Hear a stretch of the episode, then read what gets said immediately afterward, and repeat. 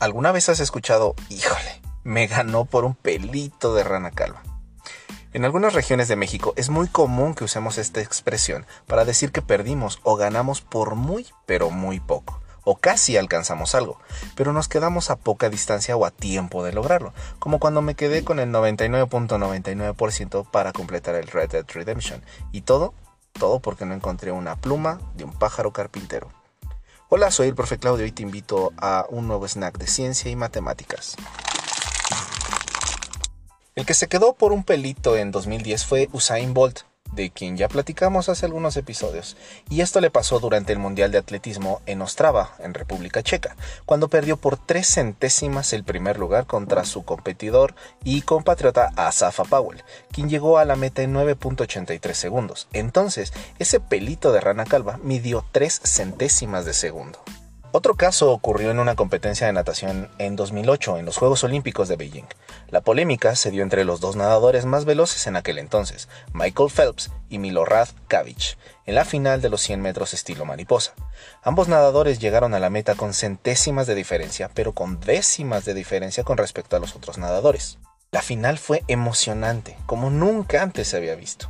Al terminar la carrera todos señalaban a Kavic como ganador, sin embargo, cuando se presentó la repetición en la gran pantalla de televisión, la impresión se convirtió en certeza. Había ganado el serbio Kavic. Sin embargo, el registro electrónico indicó otra cosa. El vencedor era Michael Phelps, con un tiempo de 50,58, una centésima de segundo más rápido que Kavic, quien llegó en 50.59 segundos. Una sensación de incredulidad inundó el lugar. La Federación Serbia de Natación de inmediato se manifestó y protestó y exigió ver las imágenes con más detalle y la photo finish. Fue trampa, decían los serbios, y el público en general, ¿una centésima? ¿Es neta? Uno de los narradores dijo incluso, por un pelito de rana calva gana Kavic. Entonces, ¿cuánto mide un pelito de rana calva? Como nadie se ponía de acuerdo, más vale la exactitud.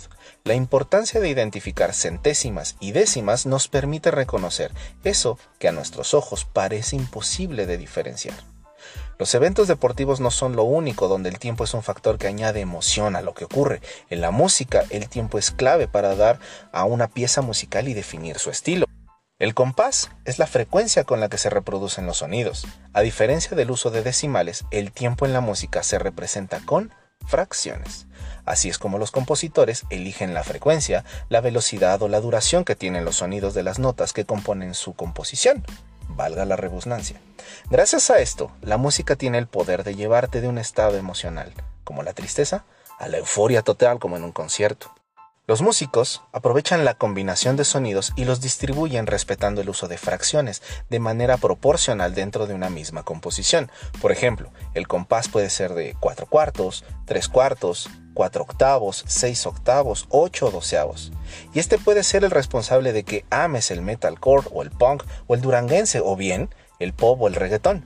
Así que la próxima vez que digas que amas la música, para mí estás diciendo que amas las fracciones.